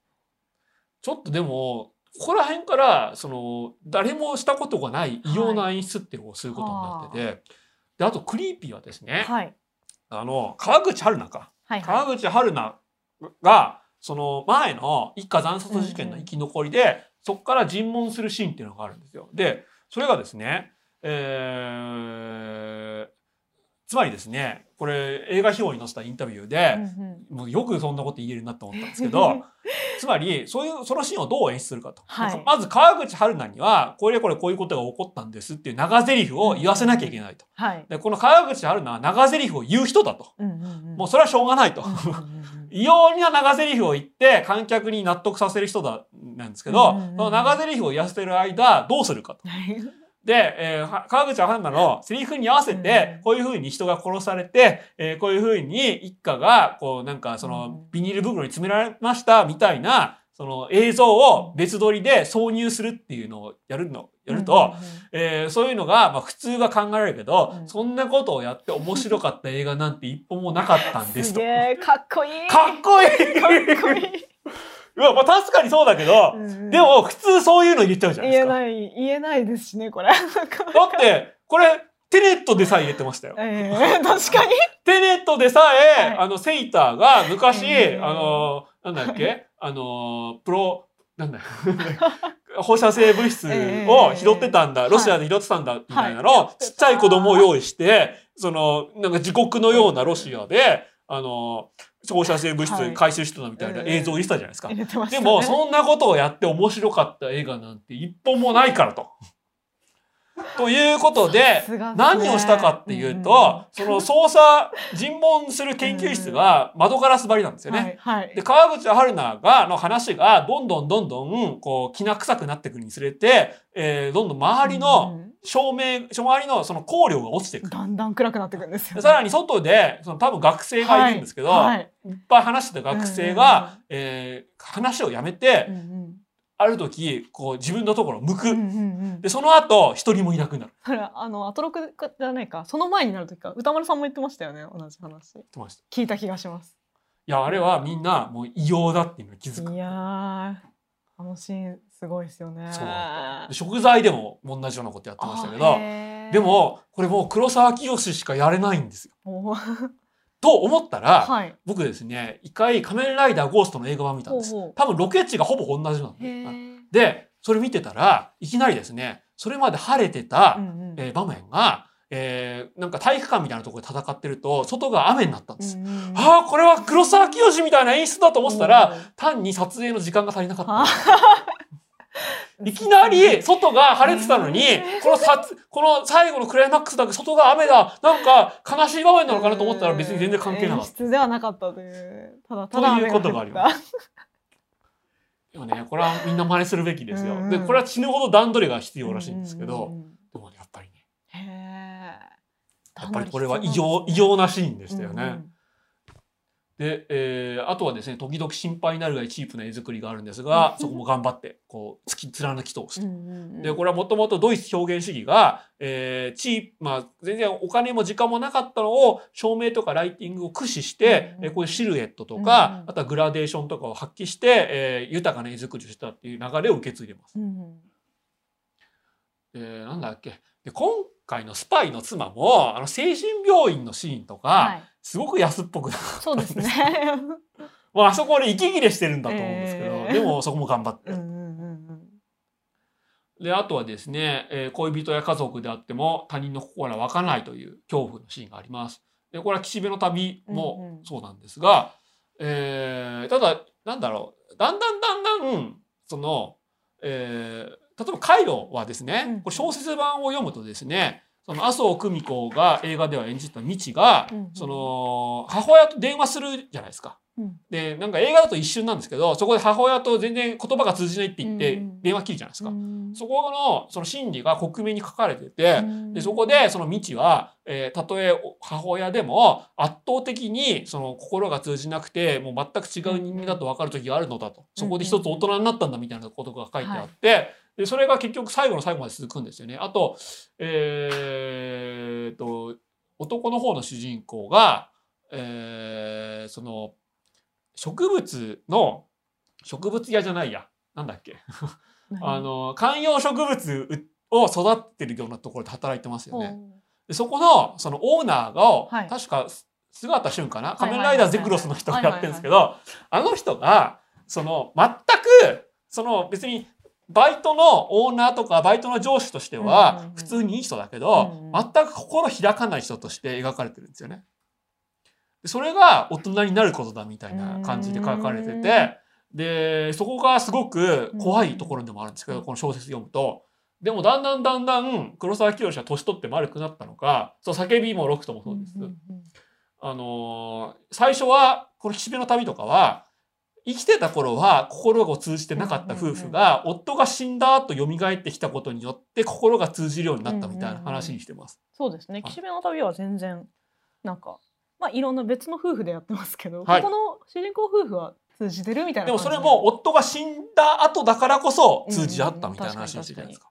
でその後ですね散歩する侵略者でも、はいはいはい。その宇宙人に乗っ取られる前は全然長澤まさみと心通じてなかったのが、長澤まさみが作ったじゃがいもの煮付けを、はい。その宇宙人に乗っ取られた後にうまいっつって、あなんか夫婦がうんなんか取り戻したみたいな話になるじゃないですか。確かに。それは一回死なないと夫婦の仲は元に戻らないってことでもあるんですが、うんしかし映画としてはハッピーエンドになりますよね。というちょっと黒沢清がだんだんその丸くなってきた感じ。丸くなってなお死なないとですけどね。死ぬか宇宙人に乗っ取られないと心が通じ合わないという感じになってます。ドクタいや。うちもそううちもねどっちかが死なないともう無理えー。本当？うどうですか？うちは仮初めなのかなじゃあどう。ですか？どうですか、まだまだね。大丈夫ですか？がなぜ家は大丈夫ですか？大丈夫だと思うんですけど、もしかしたらうちの旦那は死んでるのかもしれない。マジですか？まあ離婚した後にならないとちゃんとした夫婦にはなれないかもしれませんね。あ、なるほど。はい卒婚しないと。卒婚しないと。であとドッペルゲンガーはですね自分でさえも自分の心は分からないという話にななるかもしれません。でこれがですねああありがとうございます。スパチャありがとうございますスパチャありがとうございます。であとですねそのカーペンターの映画で「スターマン」っていう映画があるんですよ。これはその宇宙人とその恋愛するって話なんですけど、えー岸辺の旅とかそのクリ、えー、と散歩する侵略者はちょっとこの「スターマン」を引用ししてるような部分があります。。さらにですねそのカイロの刑事とか、まあ、キュアの刑事とかは、えーいいお父さんと、えー殺人者は両立するみたいな話なんですけど、これはですねヒストリー・オブ・バイオレンスの方が、まあ、その後なんですけども、その後ヒストリー・オブ・バイオレンスを見て黒沢清はもう痛く感銘を受けたらしくて、東京ソナタではヒストリー・オブ・バイオレンスを、えーに影響を受けて食卓のシーンを作ったとかラストシーン作ったって言ってますね。でこのヒストリー・オブ・バイオレンスはですねその、えーこれこれこれ見てないですよね。はい、見てない。これちょっと凄まじい映画で多分これクローネンバーグの最高傑作だと思うんですけど、あの、えーなんかですねその共働きの夫婦で奥さん弁護士なんですよ。うんうん、弁護士でで夫の方は奥さんのおかげで喫茶店とかやらせてもらえてるうんすごくいい人なんだけども、うんえーあんまうだつの上がらない人なんです。でもある時ですねそのギャングが家を襲ってきて、うんうんうんそこのギャングをこの夫は返り討ちにしちゃうんですよね。まあ、ビゴ盲点線ってもともとそういう人じゃないですか。はもともとはい。もともとマフィアみたいない人じゃないですか。だからそのロード・オブ・ザ・リングで人殺しガンガンできたと思うんですけどまあそこで、まあ、観客はもう分かってるんですよ。はい。ビゴモーテー線どうせヤクザだろうって分かってるんですけど、そこでびっくりするんですが、うんうん。えーその後、そのビゴモーテン線は、ちょっと全部決着つけるために、自分が元いたマフィアのところに行って、お礼参りして、えーマフィアをもう全部壊滅させるんです。うん 壊滅させた後、うんまた戻ってくるんです。自分の家に。はい。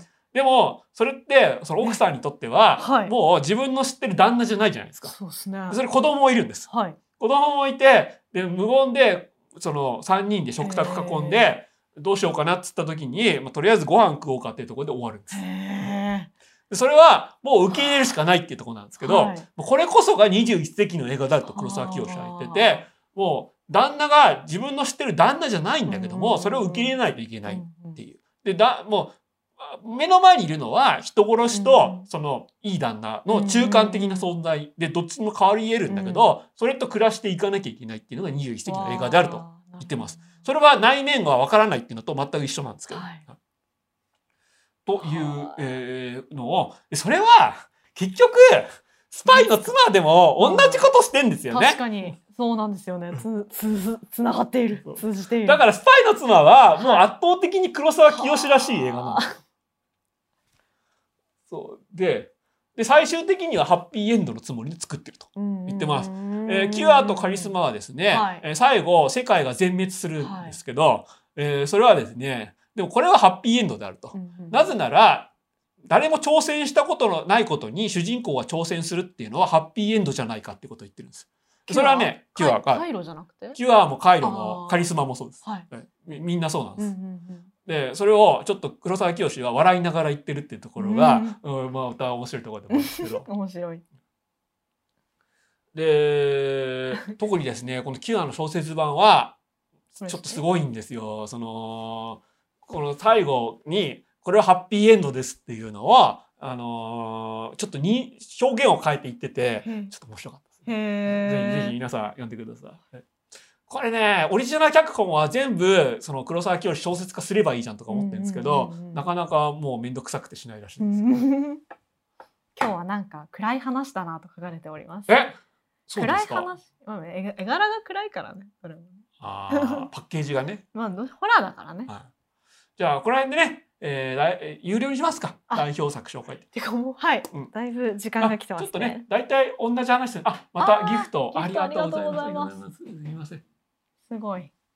ドクター大人気ですねよ。かったです。よかったです。暗くはないよ。あ、よかった。えーもう時間もないのですぐにじゃあ移りましょう。はいはい。じゃあ、えっ、とですね、えー次回は、えー最近の爆買い屋をしまして、11月に、その後、えー、島さんと一緒にドキュメンタリー、推しドキュメンタリー映画会をやる予定です。その後も、もういろんな楽しい企画が盛りだくさん。企画は盛りだくさん。エヴァもやると思います。そうです。ね。公開がとうとう決まってしまいましたからね。もうやりたかったエヴァもやります。だからもう、あ、なんか、なぜさんえ告知ありますか？特に今んとこないかな。ないかな。